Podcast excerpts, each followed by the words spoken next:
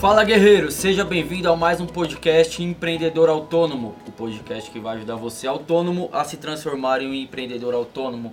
Eu sou o Kaique Merlo, gerente de marketing aqui da Sala da Elétrica. Eu me chamo Everton Moraes, o precursor aí do nosso podcast, nossa jornada empreendedor autônomo, na verdade, né? Porque do podcast você está comigo sempre aqui. Uhum. E também é, proprietário aqui da escola Sala da Elétrica. Bora para mais um podcast Bora hoje? Bora mais um podcast hoje. Bora. E o tema de hoje, pessoal, é: vale a pena ter um sócio quando se decide se tornar um empreendedor, um autônomo, na verdade? Olha, é um tema um tanto quanto é, peculiar aí, né? Que gera discussões, na é verdade? Gera bastante discussões. Então já vamos começar com a primeira pergunta, Everton. Quando se decide se tornar um autônomo, é viável encontrar um sócio? É o seguinte, o sócio ele é, é complicado eu falar sobre isso, sendo que as, as minhas jornadas como autônomo e como empresário sempre foram é, sozinhos, né? Então eu nunca tive sócio no início, tenho sócio agora na segunda empresa. Mas eu vou dar o um exemplo, principalmente da minha segunda empresa. Que é o seguinte, quando é que você opi, faz uma, uma opção, né, faz uma decisão de ter um sócio? Quando você encontra uma pessoa que te complete no que se diz respeito aos know-how know que você precisa para prestar aquele serviço em si.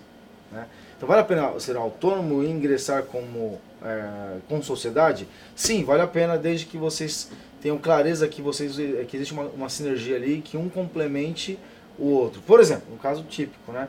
Eu domino muito a parte de vendas, mas eu não sou tão bom tecnicamente. O Kaique, ele é bom tecnicamente, mas não domina a parte de vendas. E vice-versa, tanto faz.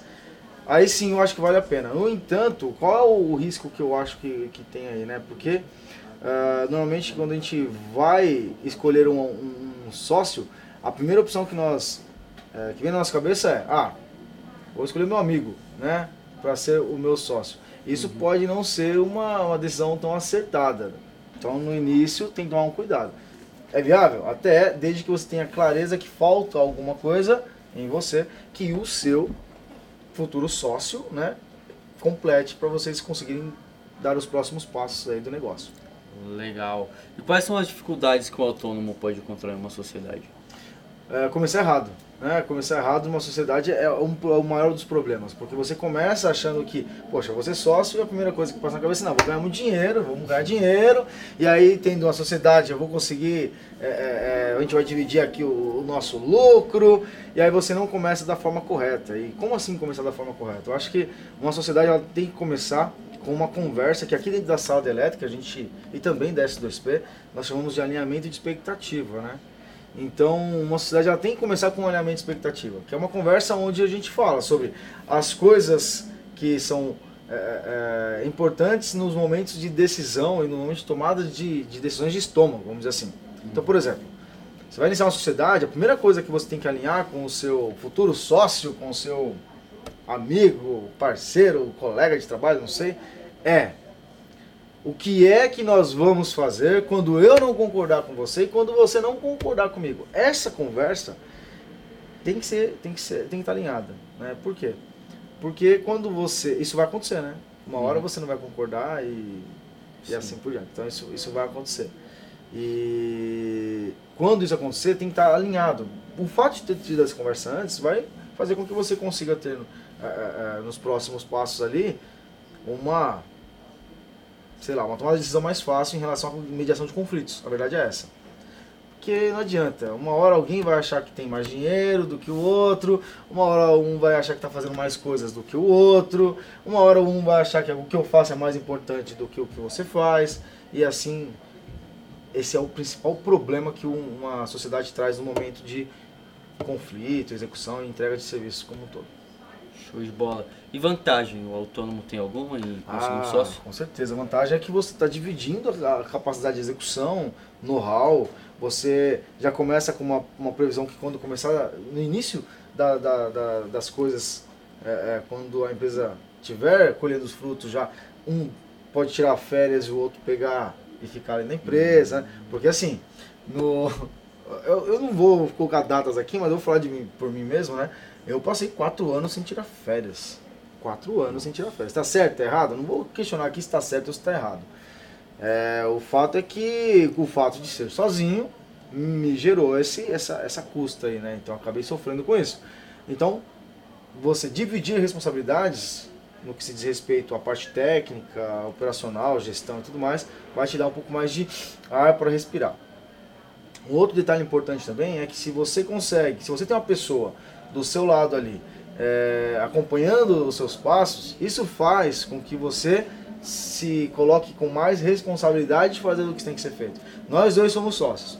Aí eu preciso, na verdade, a gente alinha que tem que ser feito algo naquele mês. Eu vou cobrar você, você vai acabar me cobrando. Uhum. E a coisa começa a fluir com mais rapidez em função dessa cobrança interna. Claro, se você estiver sozinho também dá para fazer. Lógico que dá para fazer, né? Eu consegui fazer, né? Então assim, dá para fazer. Só que o fato de não ter ninguém empilhando na sua orelha aqui, é você entra naquele negócio de comodismo, né? Ah, então depois eu faço, uhum.